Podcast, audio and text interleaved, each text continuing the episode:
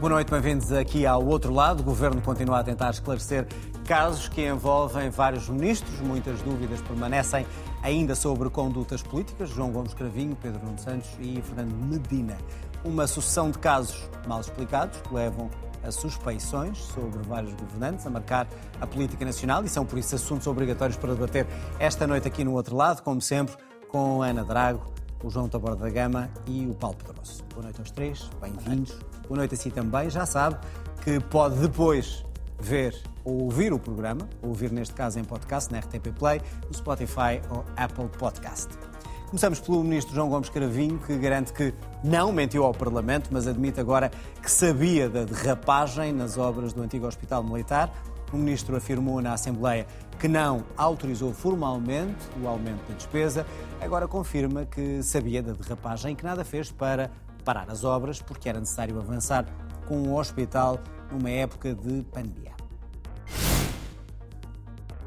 Dizer que não gostei nada, não gostei nada mesmo de ser acusado de mentir, muito menos mentir ao Parlamento Português. Não há nenhuma mentira naquilo que eu disse. A estimativa inicial veio-se a perceber um pouco mais tarde que essa estimativa inicial era insuficiente e que o custo real seria superior. Não havia razão nenhuma naquele momento para travar o que quer que seja, pelo contrário. Dúvidas não atrapalham a sua capacidade política de se manter no governo? Não, de forma alguma. De forma alguma. Foram declarações eh, hoje, ao final do dia, em Bruxelas. Começamos por aqui. Afinal, eh, o ministro, ao saber, está ou não, é isto que vos lanço para a mesa, a dar uma autorização uh, tácita, João? Bom, o ministro disse que sabia uh, e que não autorizou formalmente, mas também não travou porque não queria travar. E isso é uma situação bastante complexa do ponto de vista da, da interpretação, porque se o ministro sabe que uma despesa está a derrapar se não a autoriza formalmente, mas se nada faz para travar e ainda por cima diz que não travar era a coisa certa para fazer, podia ter visto não travei porque não reparei, porque não me informaram ou porque não prestei atenção. Agora disse, não, é a coisa certa, penso que é essa a expressão, é não travar, eh, era não parar ou não travar, eh, e se não tomou medidas para que a derrapagem não continuasse ou para que fosse eh, fiscalizada a causa dessa derrapagem, parece-me algo eh, bastante eh, contraditório, pelo menos com o espírito daquilo que afirmou no Parlamento. Se mentiu textualmente ou não, não sei, mas com o espírito da coisa, parece-me altamente contraditório. E mais uma vez aqui, tal como noutros casos, se, se verifica o facto de nestas, digamos, dinâmicas eh, nas franjas da legalidade, eh, as pessoas são matreiras o suficiente para dar sempre conhecimento às estruturas e, portanto, para conseguirem envolver e, portanto, também admito por isso eh, que o ministro possa ter tido conhecimento como uma forma de hoje estarmos aqui a discutir se ele sabia ou não, de uma forma não, não procedimental, de uma forma enviesada, etc. Que esta forma enviesada também de é esclarecer as coisas. Nem estou a falar do conteúdo da decisão. Uh, não teria sido melhor sim soube, não é- parei? Isto é uma interpretação uh, parece muito subjetiva, mas parece-me que o Ministro está de consciência tranquila com o que foi feito e com o que podia ter feito e, portanto, é a maneira, uh, digamos, de explicar. Agora, sabendo que há uma derrapagem, havendo provas de que sabia e, e não nada tendo feito para o parar voluntariamente, ou seja, porque achava que o melhor era não parar causa da, da, da, do objetivo da obra, da Covid, bom, então é preciso eh, perceber eh, e avaliar se essa derrapagem era inevitável, porque podia, pode ter sido inevitável. Nós ainda não sabemos a causa da derrapagem, há, há, suspeitas, mas a causa da derrapagem pode ter sido inevitável. Pode ter sido por mau planeamento, pode ter sido. Há indícios que apontam para haver causas ilícitas, que ainda terão de ser provados, e, e se assim for, eh, foi um mau serviço ao dinheiro dos contribuintes que o Ministro eh, provocou, mesmo que é bem desse, desse Deus dos últimos dois anos, do Deus Covid, que permitiu muita coisa, não, não parece. Incluindo derrapagem em obras também. Incluindo e outras coisas piores. Ana, isto é ou não mentir ao Parlamento? Ou seja, não é uma forma subtil de dizer eu não menti. Uh, aliás, eu lembro-me quando lhe fizeram a pergunta, ele refez a pergunta. Se me está a perguntar se eu autorizei formalmente, não autorizei. E aparece uns dias depois a dizer, pois, eu não autorizei formalmente, mas sabia. Pois o João tem razão, ou seja, o ministro, eh, se calhar do ponto de vista textual, se analisarmos as suas palavras, não mentiu. mas, mas, estamos nessa subtileza, nesse crochê. Esse é que eu acho que é o problema. O problema é que, na verdade, naquilo que foram audições anteriores no Parlamento, aquilo que o Ministro deu a entender é que eh, não tinha concordado com a derrapagem das obras. Eh, não tendo concordado, sabendo que havia uma derrapagem, porque é que não fiscalizou? E, portanto, há aqui assim um jogo de palavras que eu acho que deixa o Ministro numa situação um bocadinho complicada. Vejamos agora o que é que vai dizer ao Parlamento. Eh, daquilo que conheço de João Gomes Cravinho, de facto, João Gomes Cravinho não mente. E acho que ele é muito claro sobre, sobre a forma como se tem comportado na política. É relativamente uh, claro. Agora, houve aqui o deixar arrastar de um entendimento que foi que quem estava à frente da gestão das obras tinha provocado um processo de derrapagem. À época, o secretário de Estado da Defesa eh, fez mesmo, eh, eh, creio que um ofício dizendo que não tinha sido informado e que, portanto, havia um problema na forma como estava a ser gerida a obra. E o ministro, no Parlamento, deu a entender que não estava a par da situação. Pode não ter mentido do ponto de vista formal, mas houve, de facto, aqui assim um digamos que um engano na leitura que fizemos sobre o seu comportamento neste caso, que perdurou até hoje. E agora acho que tem que esclarecer o resto da história, não é? O que é que aconteceu? Sabendo da derrapagem, porque é que não há aqui um mecanismo ou de fiscalização, eh, ou de correção, ou então uma decisão de que, apesar da derrapagem, nós assumimos politicamente que isto é uma obra para fazer, porque estamos no contexto de Covid, porque são necessárias estas camas, por um conjunto de matérias, e isso é assumido de forma muito, muito clara. E como é que olhamos para esta, se é assim, e se é uma decisão convicta de um responsável político, porque é que as coisas não se esclarecem a ponto de deixar esta suspeição crescer em vários ministérios. Já vamos aos outros, este é o que estamos a discutir. Bom, uma derrapagem numa obra nunca é uma coisa que o ministro queira uh, assumir de peito aberto. Agora, falar de uma obra polémica, não concluída, por aí. Não concluída, envolvida num processo que ainda tem que ser uh, esclarecido de forma mais clara. As notícias que vinham nos jornais não eram, não elucidavam sobre tudo o que é que aconteceu neste processo. E eu até consigo compreender uma argumentação política que diz, no contexto do Covid, de, dos primeiros tempos de confinamento, nós não sabíamos exatamente o que é que íamos enfrentar, houve um conjunto de investimentos que entendemos que eram politicamente necessários fazer, eles tiveram mais custos do que aqueles que eram esperados. Agora, creio que esta história tem que ser contada de uma vez eh, com todos estes passos e com o assumir da responsabilidade política. E eu creio que aquilo que aconteceu na anterior audição do Ministro não foi isso. Foi deixar no ar eh, a ideia de que eh, quem estava diretamente responsável pela obra não teria informado aquilo que era a tutela política. E, portanto, que tinha acontecido aqui um processo que tinha ficado fora daquilo que era a alçada eh, da responsabilidade política. E eu creio que essa matéria deve agora ser esclarecida de forma mais clara. Paulo, independentemente do conteúdo, já vamos ao conteúdo, a questão da forma. Porque é que temos o disse uma coisa, não disse isto? Isto só afeta o Ministro e qualquer explicação que ele queira ver, dar agora. Depois é, sim, é fácil ser vidente das coisas que já aconteceram. Agora temos que, se quisermos analisar... Não, estou a dizer da forma como Mas se quisermos analisar com imparcialidade o que aconteceu, primeiro temos que nos colocar nos primeiros dias do Covid e não uh, nos, nos já dias. Eu estou a falar da forma. Ou não, seja, eu ia, eu não autorizei relação... agora. Eu sabia, mas, mas eu acho que em relação à avaliação do que o Ministro disse, eu estive a ler hoje... E Ministro disse no Parlamento, até foi atacado por isso, que havia despesas adicionais, mas que até, como aquilo a seguir iriam ser um centro de cuidados continuados e integrados, até, eh, não me lembro agora da expressão exata, eh, mas até iria ter benefícios. E quando eu digo que temos que olhar para o que, para o que aconteceu na época, nós não estamos perante uma obra que tivesse um projeto elaborado ao longo de meses, como as obras normais. Então, nós estamos é perante uma primeira estimativa. É mas eu aí acho que há uma questão de fundo que se calhar atravessa tudo aquilo que estamos a viver e que é que o Primeiro-Ministro, em particular, a seguir à maioria absoluta, induziu na sua, no seu governo um excesso de autoconfiança. Uh, eu acho que isto já aconteceu na fase final da legislatura anterior.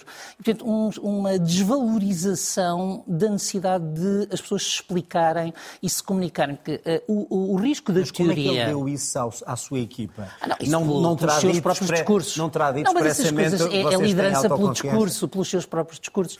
Ou seja, quando nós dizemos que tudo são casos e casinhos que demoram duas horas, que é a bolha mediática, que é uma pressão parlamentar de quem não tem de quem não tem ideias da oposição, a sensação que me dá é que os ministros se uh, entraram num, num, certo relaxamento na relação, quer com a comunicação social, quer, uh, quer, quer com o Parlamento. E, portanto, são encontrados perante estas coisas, uh, não quero antecipar outros temas, mas coisas como tinha uma comunicação formal, mas não me lembro dela, digamos, são, são coisas que, não, que, sobretudo, demonstram ou impreparação comunicativa ou desatenção. E a, a minha hipótese é que entraram, seja desatenção. Claro, não entraram agora para o governo. Claro. Estamos a falar de pessoas com experiência o que eu acho é que, tremenda. o que eu tiro de tudo isto é um, um clima de desvalorização de de um, elemento importante da política, que é a política não é só fazer, é fazer e explicar. Uh, e dá a sensação de que os, os ministros uh, perderam o hábito de ter que explicar. Uh, e eu, João Cravinho, para mim, é uma pessoa acima de toda a suspeita. E, portanto, não tenho nenhuma dúvida da sua probidade individual e, e, e, e do seu comportamento irrepreensível. Agora, aquilo que, uh, que surge aqui é uma pergunta que é porquê é que não foi tão explícito no Parlamento? Porque é verdade que o que vem a acontecer, o que vimos a saber a seguir sobre os empreiteiros, sobre a obra não está concluída, isso não sabia no início e não é a derrapagem que explica. Eh, é, é depois tudo o que acontece, tudo o que acontece a seguir. Eh, mas, para mim, uh, o que me parece é que houve uma cultura de, se nós desvalorizarmos, uh, isto passa se nós desvalorizarmos o assunto não volta. Que provavelmente vamos aqui esta noite Acabam passar por, isto. Acabam por provavelmente vamos passar por isto várias vezes, só para pegar num exemplo outro, que é aconteceu um problema com a educação em 2018, mas se não se voltar a falar dele, ele desvanece. Não é verdade. Bom, e eh, só uma ronda ainda por este assunto, porque temos vários casos. Isto fragiliza ou não este ministro uh, que uh, anteriormente muitos perguntavam se continuaria no novo governo ou não, depois de, do, do, do, que aconteceu enquanto Ministro do, da Defesa, depois passa para os negócios estrangeiros, fragiliza ou não? Eu penso que isto fragiliza na relação com o Parlamento, de certo, eh, porque o Parlamento não gosta que haja, digamos, a sensação de que um ministro foi lá e usou palavras para dizer uma coisa que é contrário ao espírito da pergunta ou ao espírito da inquirição. Eh, mas não me parece que, que fragilize do ponto de vista eh, do ponto de vista político perante, perante o governo. Hoje houve mais um caso, que foi noticiado também pela RTP, de, de que é sócio de alguém que foi condenado por burla, por burla fiscal numa, numa empresa imobiliária. Uh, e, e, talvez a junção de vários casos possa fragilizar. Este, uh, em, concreto, é uma fragilização na relação com o Parlamento, mas também a relação com o Parlamento eh, não é, eh, por natureza, contenciosa do Ministro dos Estrangeiros, sobretudo ainda mais hoje que tem as funções bastante esvaziadas. Mas não tendo isso, até que ponto é que o fragiliza perante os olhos de um eleitorado? Uh, e de um governo que está sob fogo cruzado uma data de casos. E já vamos olhar para mais. É a questão. Ou seja, derrapagens em obras públicas não é algo de novo na democracia portuguesa, é uma coisa que estamos relativamente habituados. É verdade que esta quadriplicou aquilo que eram os valores iniciais ou qualquer coisa assim do género e, portanto, é um caso quase eh, de estudo. Mas, na verdade, o problema de, de, de João Cravinho é que está no contexto de um governo que está fragilizado pelo acumular de um conjunto de notícias que se vão somando umas às outras. Uns de casos que começam agora, começa Miguel Alves, que depois vem a ser constituído como arguído, o caso da Secretária de Estado da Agricultura, que era a situação do marido, porque a situação já vinha de trás, os inquéritos, que alguns deles, investigações que vêm desde 2018, o caso, o caso de, de, de Paulo Cafofo, que é que é aquela situação em que nós vemos que o Ministério Público está a investigar a eh, corrupção das câmaras na Madeira, das câmaras do Partido Socialista, que há um momento em que, eh, quando olhamos para a Madeira e pensamos que são as câmaras do Partido Socialista que são investigadas, há um sorriso que, que surge, mas é a ideia de que há investigações que ficam a pender sobre diferentes membros do governo e que no contexto atual vão surgindo e que vão acumulando no sentido de uma enorme fragilidade do governo neste momento da vida política, que tem a ver com os casos e casinhos, mas que têm a ver, creio eu, é a leitura que eu faço, de uma desarticulação daquilo que é a política do governo do Partido Socialista com os segmentos que são o seu eleitorado. E, portanto, há um momento em que ninguém está satisfeito com o governo do Partido Socialista e, portanto, tudo isto eh, se vai cozinhando num caldo de eh, pré-crise governativa, não é? Paulo, se atendendo à experiência dos ministros, à experiência de um primeiro-ministro como é António Costa, nos primeiros sinais de alarme e já tivemos vários neste, neste governo de maioria absoluta, eh, como é que se explica que nada tenha sido feito para estancar estes erros comunicacionais que aumentam suspeições? Em primeiro lugar, parece-me claro que o Governo não viu. Uh, e, portanto, se nós uh, fizermos a análise do que nós próprios estivemos aqui a dizer, uh, basta-nos andar um mês para trás e nós analisávamos o comportamento do Governo e do Primeiro-Ministro como se tudo o que estava fora fosse a bolha mediática e a desorientação do Presidente face à maioria absoluta. e, portanto, eu penso que esta é a primeira explicação, é que o Governo não viu antes de acontecer.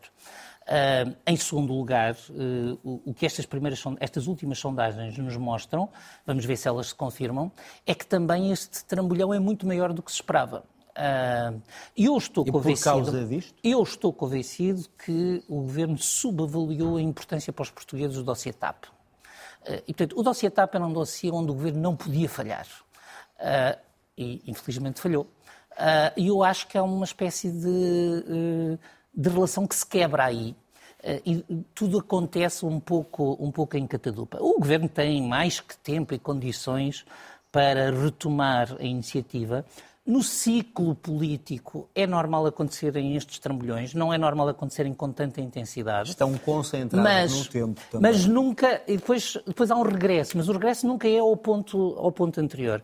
E falta, talvez valesse a pena discutir, para que haja um clima, como o João dizia, eh, pré-eleitoral ou pré-crise, falta que haja uma alternativa. E o PSD, eh, eh, feliz ou infelizmente, está muito atrasado nesse, nesse trabalho e é isso que eu estou convencido que vai acontecer no próximo ano. É o mas PSD pode ser aproveitado por outros, mas isso será para outra Lá iremos, discussão. Se, se Dossiê TAP, vamos pegar nisso mesmo e Pedro Nuno Santos, que afinal autorizou mesmo a TAP a pagar os 500 mil euros de indenização a Alexandre Reis. O ex-ministro das Infraestruturas sabia, deu o ok político a todo o processo.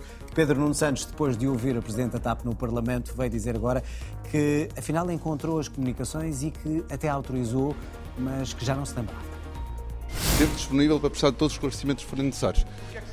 Foi um prazer, agora dei-me descanso, foram sete anos, foram bons sete anos, agora vou ter o meu descanso. I've been in contact from the uh, at the beginning of this process uh, with mainly a Secretary of State of Infrastructure, so uh, Dr. Hugo Mendes, uh, and I got the approval through the Secretary of State of Infrastructure. I was not directly in contact uh, with the Ministry in Finance Aquilo que me foi pedido nessa comunicação foi anuência política para fechar o processo e a mesma foi dada. Muito bem, vamos uh, pegar neste esquecimento, Ana. Uh, como é que se explica eh, uma coisa como esta, uma dúvida tão grande, de um escândalo que foi o pagamento de indenização e uh, não me lembrava de ter dado autorização? Eu acho que, na verdade, é exatamente aquilo que nós discutimos quando, quando se soube da indenização um, a um determinado nível de gestão, há uma normalização destes valores. Alexandra Reis ganhava 350 mil euros por ano e, portanto, na verdade, levava quando saía uh, um pouco mais de um ano de salário.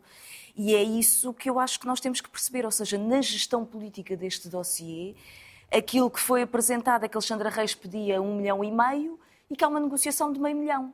E na lógica dos gestores de um determinado nível e no discurso que tem vindo a ser feito por sucessivos governos, que é em matéria de gestores de empresas que têm intervenção pública, há um mercado concorrencial com valores remuneratórios e de indenizações muitíssimo elevados, esta foi entendida como uma indenização normal. Aliás, Mas pode porque... o ministro alegar isso? Uh, esquece, não, não me lembrei.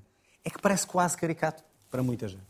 Não, aquilo que eu acho é que Pedro Nuno Santos assume uma coisa que, na verdade, nós teríamos muita dificuldade em conhecer, porque aparentemente não havia nenhuma comunicação oficial, o paper trail dentro do Ministério, que desse conta desse conhecimento por parte do Ministro.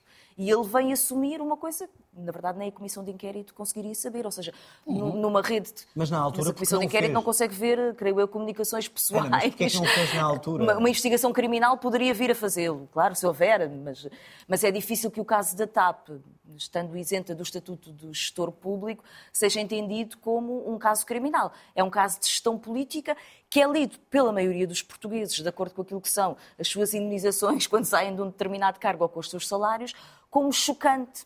Agora, eu acho que nós temos que ter a noção que, de facto, a um determinado nível de gestão em Portugal, porque os gestores Mas aqui circulam em gestoras político, mais do que gestão, privadas e públicas. Um caso político como este, numa, numa empresa como É a TAP, que intervencionada, é sob que o olhar caso e, político sob... como este, e dizer não me lembrei há que um dei milhão a conjunto essas... de governantes que entendem que este tipo de indemnização é uma coisa normal, como aconteceu durante a tutela de Mário Centeno na Caixa Geral de Depósitos, quando é pago 1,7 milhões a dois gestores que saem do banco público.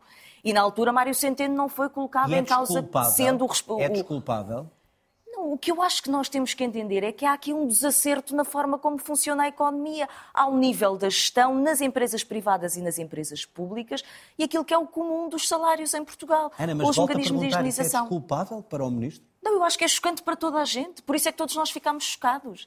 A minha primeira reação, quando eu soube do caso da TAP, a minha primeira reação não, nem sequer foi a TAP, é uma empresa que foi intervencionada pelo Estado para salvar, exatamente porque é necessária na economia portuguesa. Foi pensar no conjunto de pessoas que eu conheço que trabalham muitíssimo, que trabalham aos fins de semana, que organizam coisas e que são maltratadas. São precárias, recebem mal, eh, estão numa situação em que não sabem o que é que vai acontecer à sua casa e, portanto, há uma sensação no país de injustiça. Eu acho que essa injustiça se eh, aglomerou no caso de Alexandre Reis. Agora, aconteceu no caso de Alexandre Reis, com responsabilidade política, que eu acho que o Ministro assumiu, mas acontece na generalidade de um conjunto de empresas públicas e privadas em Portugal. Portanto, há aqui um problema de desacerto na estrutura salarial e na lógica que nós, na argumentação que é feita por E o governos que é que isso faz PS aos outro outros PS, governantes? que é um mercado. O que é que isso faz aos outros governantes? Eh, sentido? no sentido de assumir depois de sair que afinal tinha dado este meio milhão. Eh, como se fosse uma coisa que, que que se possa esquecer. A que Não, forma é que isso vai ferir a, Eu a acho confiança num governo do mostra- qual esse senhor era ministro? Isto mostra a normalização dentro de um governo que tem, para a maior parte dos funcionários públicos, nos aumentos salariais, na questão dos pensionistas, uma lógica da austeridade e que a um determinado nível acha que se pode comportar de uma outra maneira. Eu acho que isso mostra essa normalização. O que eu acho que Pedro Nuno Santos fez foi trazer a público uma informação que não tinha, não tinha sido trazida pela Presidente do Conselho de Administração da TAP, que era muito difícil de encontrar por uma comissão de inquérito, porque na verdade não ia ter acesso a um conjunto de comunicações privadas, e que o ex-ministro, depois de assumir a responsabilidade política e depois de, segundo ele disse, varrer as suas comunicações, veio assumir na praça pública, o que obviamente não deixa numa situação com grande simpatia por parte dos portugueses. Portanto, parece-me um ato, apesar de tudo, transparência. João, uma confissão tardia ou um esquecimento de facto, e se era possível um esquecimento? Eu acho que esta. Há aqui várias coisas sobre o fundo da questão, já debatemos a, semana passada, dizer só duas ou três coisas sobre, sobre isto que me parece importante. A, primeira é, é a seguinte: eh, ainda bem que ele sabia. Porque o que era grave Era era, nós termos. Era. Era nós termos uma empresa eh, intervencionada e pública, eh, tutelada eh, por um Ministério e que numa situação fundamental não havia uma informação à tutela.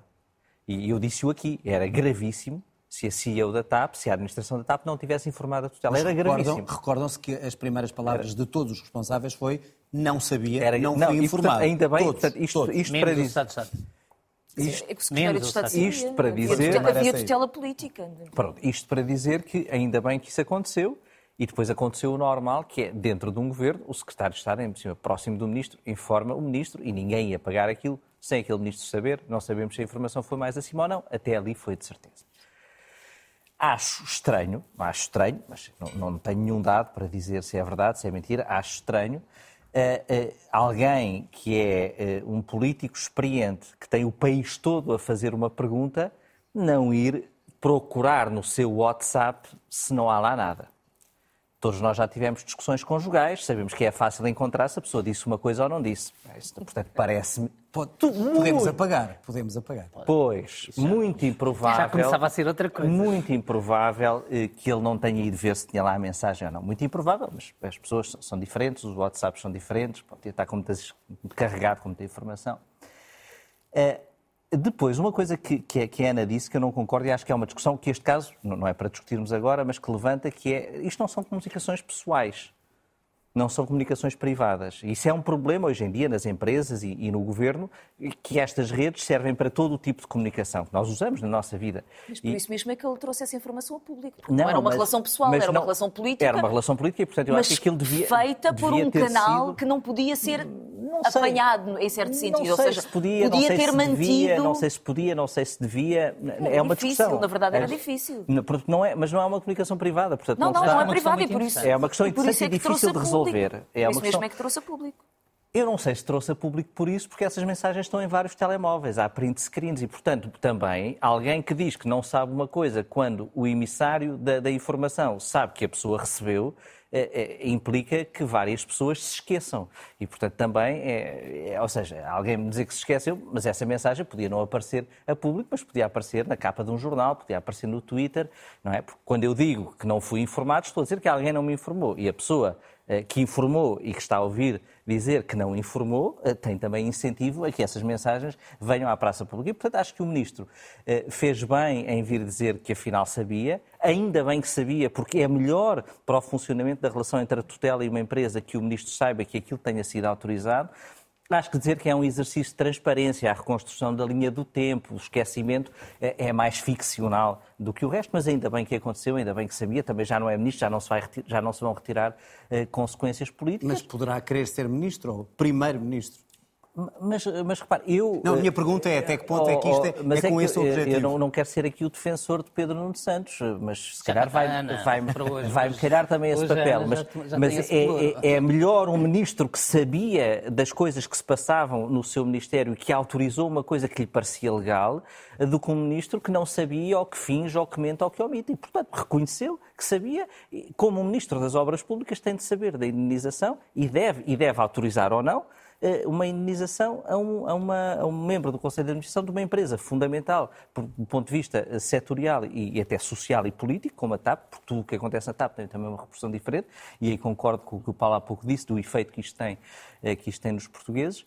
Um, e, portanto, acho que é, é um ministro que, que, cumpriu, cumpriu e que foi informado e que não foi enganado e que era relevante, porque se não fosse relevante também ninguém lhe perguntava. E, portanto, isso parece melhor. Agora, podemos é retirar daí, e aí é a opinião da Ana, com a qual eu já não concordo tanto, eh, eh, que eh, que o facto de ter autorizado uma indenização daquele montante o desacredita perante, digamos, a esquerda social e igualitária. Eu acho que isso, há, há, há, como disse aqui, há argumentos para defender aquele montante ou não, e, portanto, parece-me que, eh, que isso pode ter, mas, mas também admito, claro, que no público mais à esquerda isso cai, eh, e menos liberal ou menos de economia de mercado. Isso ou seja, cai, o eleitoral que cai, ele precisará sim, mas para, o para ser líder do também, Partido O eleitorado também é. Nós não sabemos o que é o eleitorado, portanto o eleitorado esquece, ele vai sempre puxar pelo exercício da transparência, e assim que vi, admiti, e, e, como ele também tem, é um ministro e uma pessoa que tem alguma boa imprensa e é bem querido de um certo setor, há pessoas a quem se perdoa tudo, é sempre é assim. Essa da boa imprensa boa também dá uma boa discussão, mas depois podemos fazer essa, essa, essa discussão um dia. Paulo, uh, adiantou alguma coisa uh, ele vir depois uh, dizer isto em, em, para a transparência, para a decisão política, para o erro que foi feito?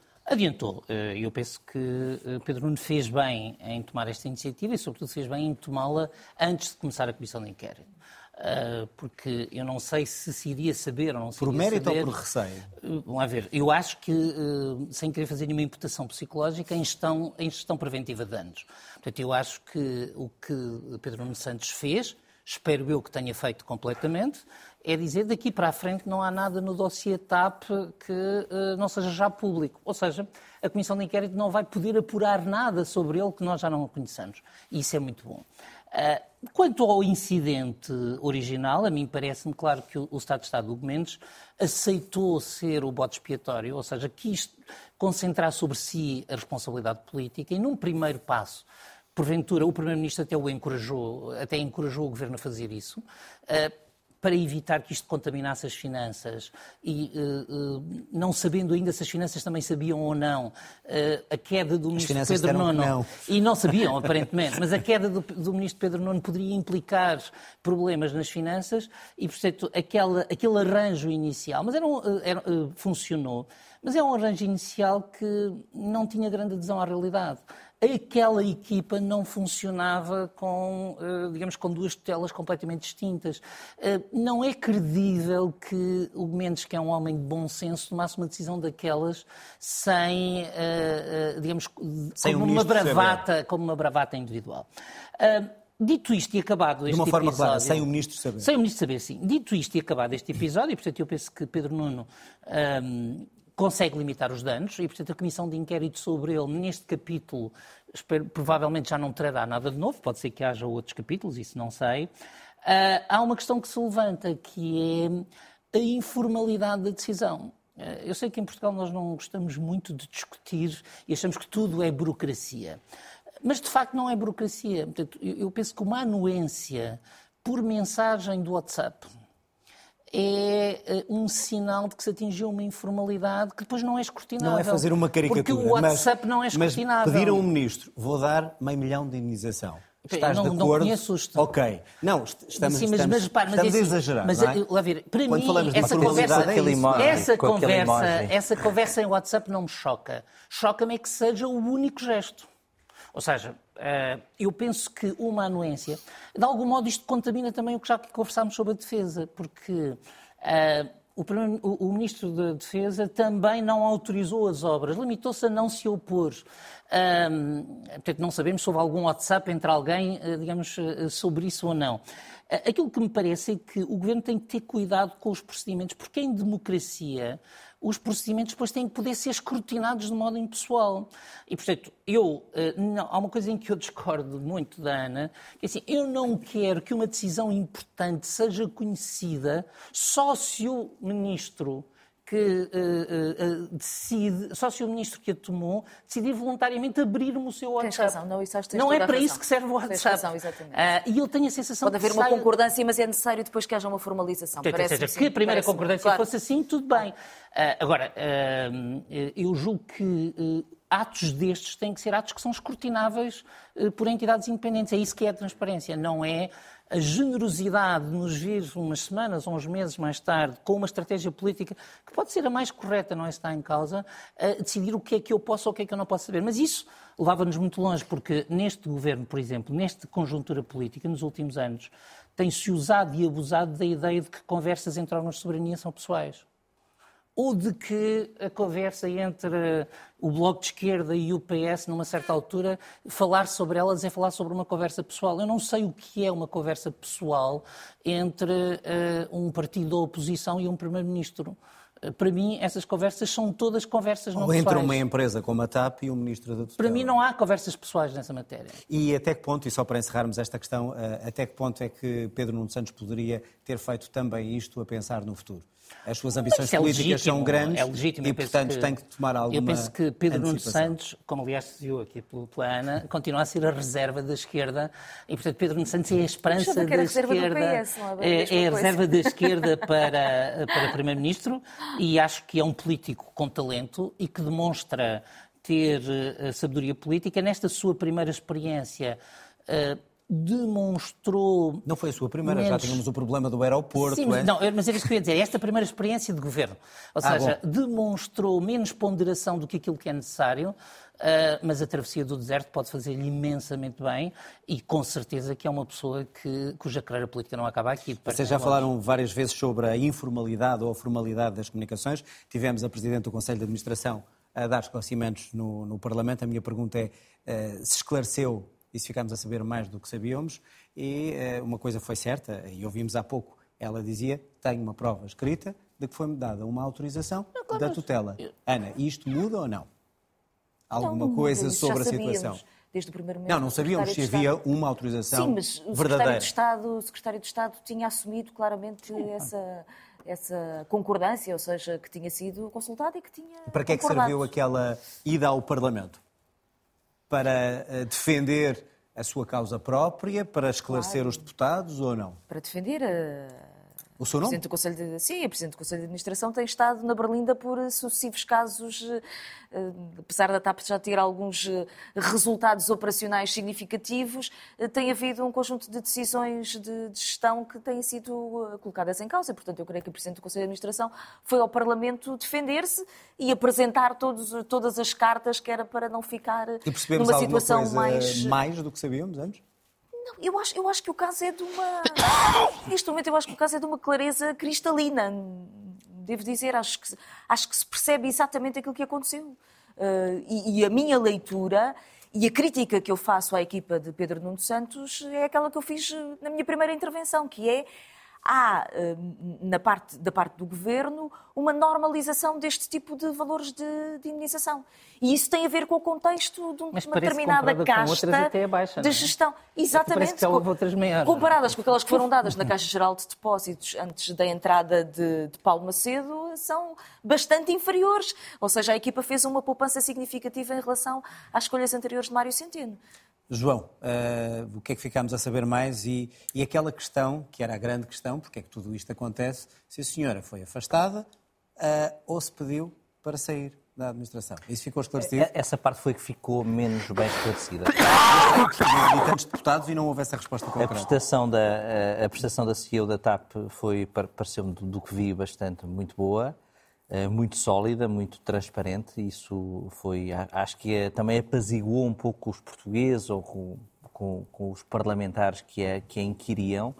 Um, eh, alguém que pareceu demonstrar um, um empenhamento em, em, que a TAP corra bem. Isso, isso ou defender o seu nome e a sua eu administração acho, apenas? Eu acho que isso, acho que essas pessoas estão, estão para lá disso, são, são, têm uma carreira de gestão que não vai ser, que não vai ser, uh, que não vai ser posta em causa pelo que aconteça num Parlamento de um país como Portugal. E, portanto, a nossa pequeneza aí é, defende-nos de, de, desses objetivos. Acho que isso é bom porque havia, digamos, alguma fome de sangue quanto a esta administração, o que seria trágico para o dinheiro dos contribuintes agora que se quer privatizar uma empresa. Mudar a administração para uma administração qualificada numa altura em que se quer privatizar seria ainda mais custoso para o bolso dos contribuintes e, portanto, parece-me que isso também, ainda bem que correu bem, porque acalma um pouco esse clamor.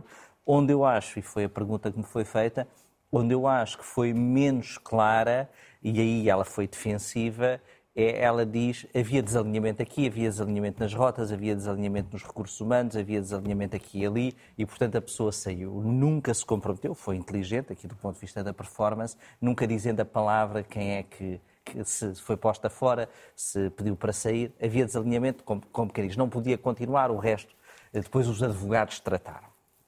Disse assim. Os esclarecimentos tranquilizaram os portugueses ou não? Eh, do, do, que ouvimos no Parlamento. Os, esclarecimentos... os, deputados parece que não ficaram nem esclarecidos, nem tranquilos. Não, os esclarecimentos foram claros, mas é o princípio de uma história. Claro que esta audição não acaba a história da TAP uh, e o caso Alexandre Reis não se confunde com o que vai ser o balanço desta, desta experiência. Eh, eu, eu, estou de acordo com, com, o que já foi dito sobre, sobre a performance de, da, da Presidente. Eu penso que ela respondeu... Mas foi, foi oposta, não é? Não, não, mas eu estou ela a dizer... foi defender, os mas, fez muito Não, mas bem, eu foi... acho que, assim, eh, eh, divergem nas intenções, mas não na, na eficácia da comunicação. Uh, e, portanto, eu as intenções não conheço, não, não, não posso julgar. Agora, julgo que foi, uh, que foi eficaz e concordo com o João num ponto. Não é por esta declaração, e havia esse perigo, que a, a, administração da TAP sai mais fragilizada ao ponto de não ter condições para continuar.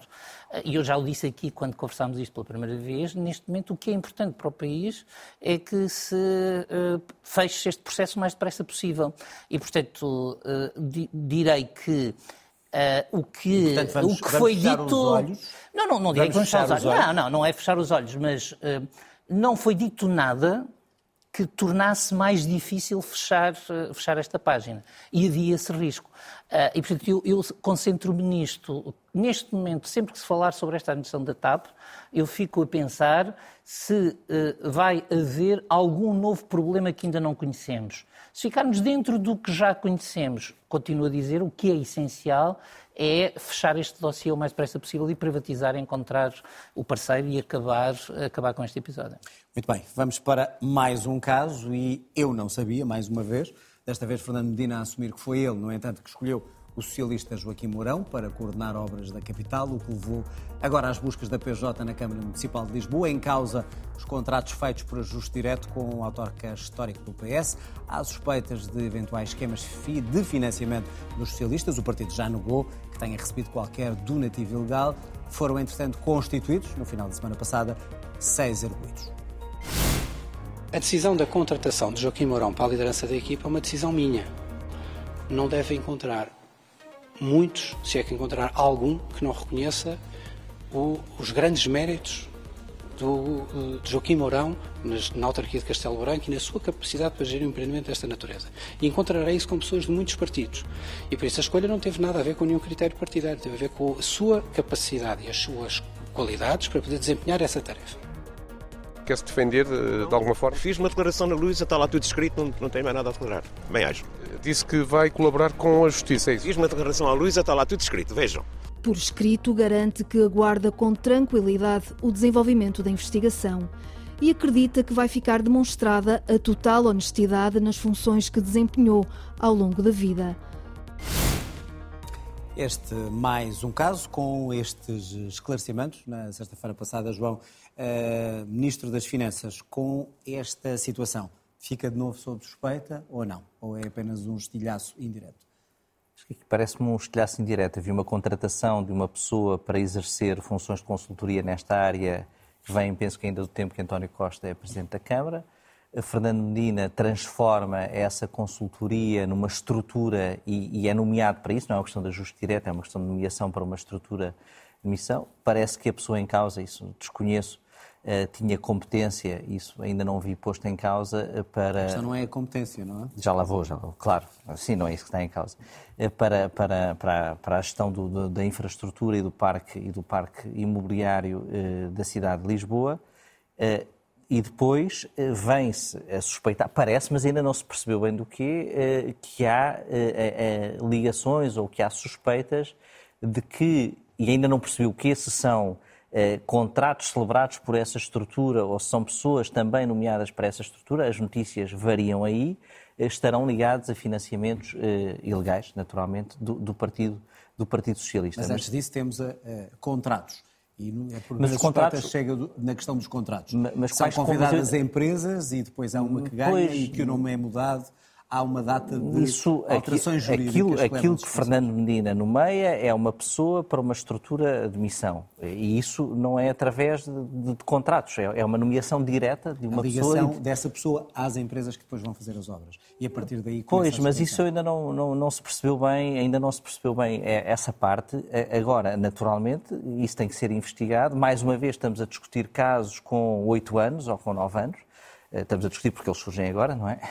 Não é porque isto seja a RTP História, eh, mas estamos a, estamos a discutir, eh, está a Justiça a atuar sobre casos bastante antigos e, portanto, é preciso perceber, naturalmente, que os visados devem, devem, devem, ser, devem ser investigados. Parecem aquilo que vejo nas notícias e no comentário, parecem-me formas de financiamento político muito há anos 80 e que não parece que mesmo quem queira prosseguir esses objetivos nos dias de hoje recorra, digamos, a um playbook que parece do passado mais sombrio da democracia portuguesa, mas, mas nunca se sabe mas nunca se sabe. E, portanto, também por isso me parece, eh, me parecem as notícias ainda pouco eh, incipientes, ainda bem, porque o caso está em segredo de justiça. Estou-me a queixar, mas não devia estar, porque não devíamos, se calhar, saber nada sobre isto.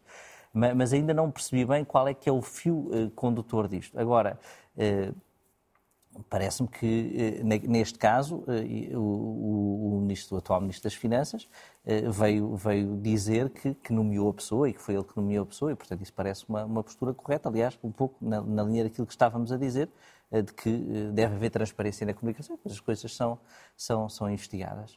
Ana, este é um daqueles casos. Uh que é muito antigo e que alguns consideram estranho que ele agora tenha sido reavivado. Porquê as buscas agora? Porquê o caso a voltar agora? É verdade, ou seja, uma contratação de 2015, não é? Com as primeiras notícias sobre isto em 2018 e uh, agora, cinco anos depois das primeiras notícias, estas buscas. É verdade que Fernando Medina já foi alvo de várias buscas e a verdade é que nunca foi constituído arguído. E, portanto, eh, se é verdade que num conjunto de casos Fernando Medina veio sempre a dizer que não, que não sabia, neste caso assumiu, assumiu a, a sua escolha política.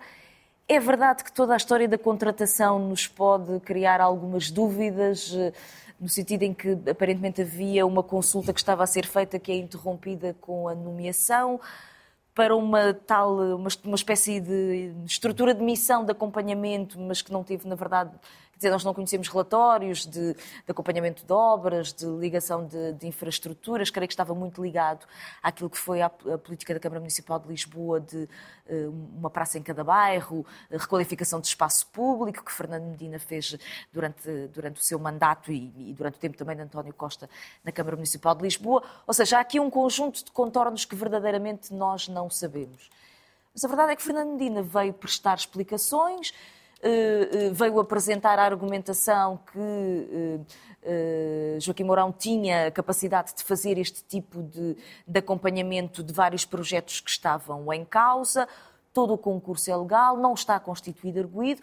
Obviamente que se percebe que há uma dinâmica que foi criada que vai sendo, enfim, alimentada por uh, sucessivos notícias, uh, em que Fernando Medina fica, fica de alguma forma fragilizado. Agora, uh, eu, eu penso que o problema maior é que nós percebemos que o governo está a atravessar um momento de enorme dificuldade política neste contexto, o que não é melhorado pela, pelo facto de termos um Presidente da República que todos os dias, várias vezes ao dia, eh, se tornou um ator político diretamente envolvido na gestão de, de, de, de clima de crise política. É? Paulo, olhar sobre este caso e uh, mais um caso que vai atingir o Ministro das Finanças indiretamente ou não.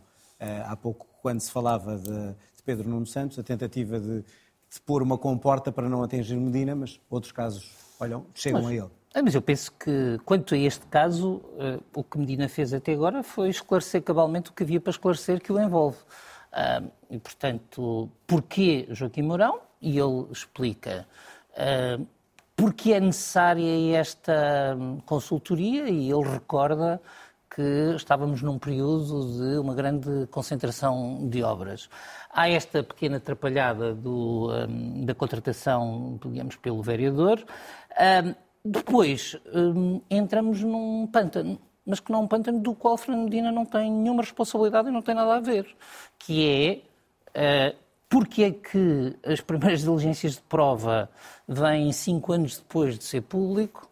Porque é que alguém diz eh, aquilo que o, que o, João aqui reproduziu, que é há suspeita de financiamento ilícito, mas sem nem sequer nas fugas, digamos, nenhum facto que sustente. E eu, nós não vamos estar aqui a comentar eventuais suspeitas de um financiamento ilícito sobre as quais não há sequer um facto, nem na comunicação social. Nem uma mentira. Quer dizer, não, quer dizer, que não, não há sequer uma mentira para comentar, exatamente. Não há uma mentira para comentar e, portanto, nós, no fundo, estamos a produzir nós o efeito político. Eu isso não quero fazer. Um, e a única coisa que eu posso dizer sobre isso é não vejo nenhuma razão para nenhum partido hoje recorrer ao financiamento ilícito e acredito que o nosso sistema político criou os mecanismos para tornar essas práticas de que ouvimos falar no passado completamente obsoletas. E parece-me ridículo imaginar que Fernando Medina fazia uma coisa tão infantil. Uh, mas agora uh, uh, o ónus desse ponto de vista está em que alguém densifique o que é que são essas suspeitas, porque até haver essas suspeitas nós é que estamos a criar uma pressão política que julgo não é legítima não, ela começa nesta quando matéria. a Polícia Judiciária faz buscas à Câmara de Lisboa. Não, mas isso buscas às câmaras faz todos os dias e bem. Aliás, e até se constituir Fernando Medina arguído, de per si também não tem nenhuma consequência. Portanto, eu nunca aceitarei essa ideia de que o arguído fica politicamente diminuído. Não. O arguído é uma pessoa eh, em relação à qual tem factos. Eu disse aqui já uma vez, quando se falava de Miguel Alves, que nós não sabíamos se havia arguídos eh, no, no governo. Continuamos a não saber e é isso que está certo. O que não está certo, na minha opinião, é a, a criação, a substituição de diligências de produção de prova por uh, notícias de grande impacto público. Portanto, há uma pergunta para fazer. Quando é que Fernando Medina vai ser ouvido?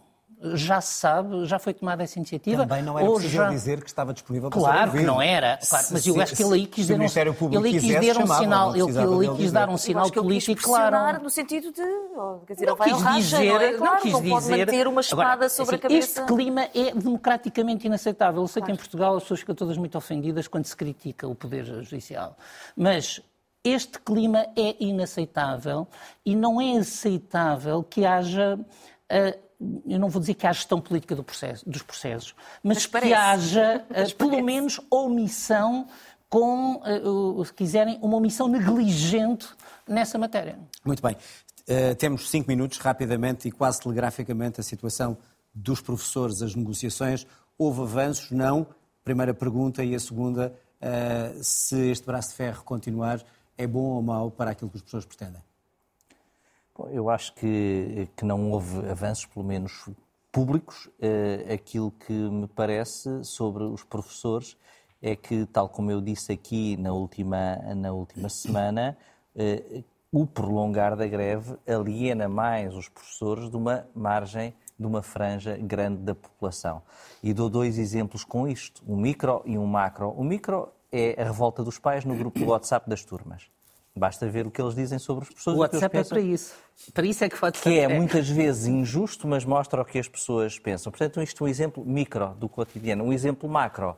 Eh, Santos Silva, na sua candidatura presidencial, a cavalgar esse descontentamento dos pais e a malhar, não à direita, mas a malhar hoje nos professores em dois momentos. Primeiro numa escola dizendo que o que interessa é a educação e o direito à educação dos alunos e depois, mais concreto, dizendo que certas formas de greve aproximam da extrema-direita. Isto quer dizer o quê, Ana? Que os professores, se continuar esta luta por muito mais tempo, acabam por uh, sair fragilizados? Há sempre esse risco, mas na verdade a falta de aulas é uma coisa que acontece, já acontecia antes, antes das greves dos professores, porque há um problema de colocação de professores, em particular nas grandes áreas metropolitanas, por causa dos custos, as pessoas não se querem deslocar e, acima de tudo, os custos da habitação. Eu acho que há um problema que é a desarticulação, ou seja, esta desarticulação que existe entre as negociações que estão a ser feitas em vários serviços públicos, com classes profissionais e carreiras especiais, em que, na verdade, se percebe que quem está a negociar é o Ministro das Finanças. E o Ministro das Finanças, Fernando Medina, aquilo que veio dizer é não está disponível para aumentar aquilo que é a despesa estrutural com gastos salariais. E, portanto, transforma cada ministro numa espécie de, de, de, não existência política, porque na verdade não consegue ter a capacidade de ter uma negociação séria com os sindicatos. Paulo, rápido, Essa é que é a questão central. Rapidamente, e isso inquina qualquer possibilidade para além do que já se avançou nas negociações? Nas relações de forças há um momento em que as forças eh, sabem o que é que valem cada uma delas. Eu penso que o Ministro da Educação já fez o que está na sua margem de manobra, e concordo com a Ana, eh, e portanto com os quadros de zona pedagógica, com, eh, digamos, com as medidas anti-precariedade. Agora, há um problema de fundo. O descontentamento dos professores é sobre um assunto que o Governo considera que ficou fechado em 2018. E ou o Governo revê essa posição ou temos um arrastamento deste conflito, que infelizmente, ainda por cima, foi radicalizado numa fase precoce por um sindicato que é verdadeiramente populista e alguém vai ter que ter bom senso dos dois lados. O Ministro das Finanças tem que ter a percepção de que este problema não desaparece se não houver abertura ao entendimento do que é específico na carreira dos professores e os sindicatos que têm que ter o bom senso de perceber que, perdendo a opinião pública, arriscam-se a perder tudo. Muito bem. Obrigado aos três, obrigado é. também a si. Já sabe, termina aqui o outro lado, mas pode rever o programa na RTP Play ou ouvir, escutar em podcast através da RTP Play, Spotify, Apple Podcast. Boa noite, fique bem, até a próxima.